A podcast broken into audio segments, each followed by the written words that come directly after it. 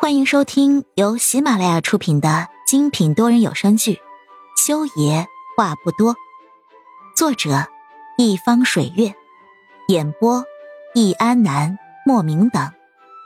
本书全部免费，记得订阅收听哦。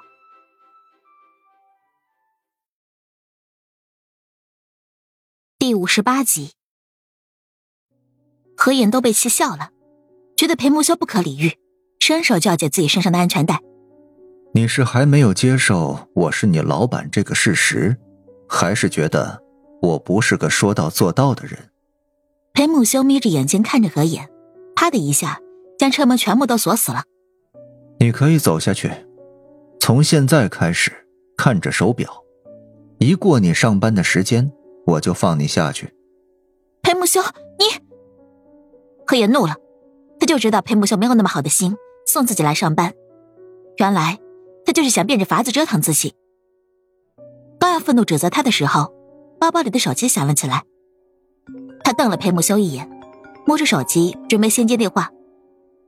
但是看到手机屏幕上的来电显示显示的是“北哥哥”这三个字的时候，他捏着手机的手颤了一下。裴木修也看到了手机屏幕上那个备注名称，狭长的眼眸危险的眯了起来。接。他命令了一句。何言扭头看着他，男人英俊的脸上已经染上了丝丝晕色。我，我可以下车去接电话的。何言说了一句，他知道，自己要是当着裴木修的面接这个电话，他肯定会生气的。不不不，应该是他现在已经生气了。何言几乎不用去想裴木修有多讨厌顾如北，因为他已经将那种讨厌。也写在了脸上了，就在这里接。裴木修靠近了几分，注视着何言的眼睛。不然我就替你接，你肯定不想我直接对话他吧？他后面这句话充满了挑衅的味道。何言急忙捏紧了手机，盯着他。裴木秀眼里的光在告诉他，他不是在开玩笑，他说到做到。何燕无奈，只能叹了一口气，之后拔开了手机。按下了接听键，言妹，电话接通。裴木秀没有逼着何言打开免提，他只是坐在副驾驶座上，将双手搭在方向盘上面，目光盯着前方，脸上没有任何表情。电话那头的男人轻声的叫了何言一声，“野妹”这个称呼，听得何言心头一颤。已经有许多年了，他跟顾如北已经有许多年没有联系了。以为很久之前那场分别，他说了太多不应该说的话，他觉得应该足够让他心如死灰了。没想到，他这次打电话过来，还能在电话里若无其事的称呼他为眼妹。何言目光悄悄的扫了一眼一边的裴木修，他根本没有在看自己，看起来也不像是想要听他讲电话的样子。顾大哥，你好。何言出了声儿。声音有些哑，没有称呼电话上那个备注名称，而是叫了一声“大哥”。电话那边因为他这个称呼，话语稍微的滞住了一下，很显然是没有想到他会一开口就这么生疏。叶妹，我回海城了，现在在秦云医院这边。你现在上班了吗？听到顾如北已经在医院那边了，何影觉得有些冷，身子不自觉的抖了一下，然后抿了抿唇。说还没有上班。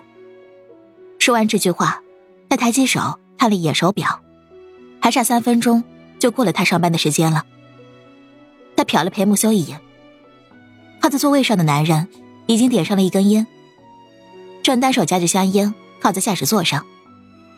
白色烟雾里面，他整个人看起来有种难以言明的颓废感。何影的心头仿佛被什么东西扎了一下。顾大哥，我现在马上就要上班了，如果要吃饭，我下班了过去找浅月。何影的话说完之后，那边的顾如北沉默了一会儿之后答应了下来。那我先挂了。何言抿了抿嘴巴，说了一句，得到那边的应允之后，他才挂了电话。电话挂掉，车门也啪嗒一下的打开了。何影扭头看着裴木修，下车。裴木修看也不看他的，甩了两个字过来。何眼盯着他，觉得这个人简直就是不可思议。刚才锁着车门不让自己走，现在两个字就要撵自己下车，他真是不可理喻。不过何眼也只是在心里愤愤不平了一下。现在裴木修没有继续刁难自己，他简直都要烧高香了。现在他肯放自己走了，他哪里还有不走的道理？急忙打开车门走了下去。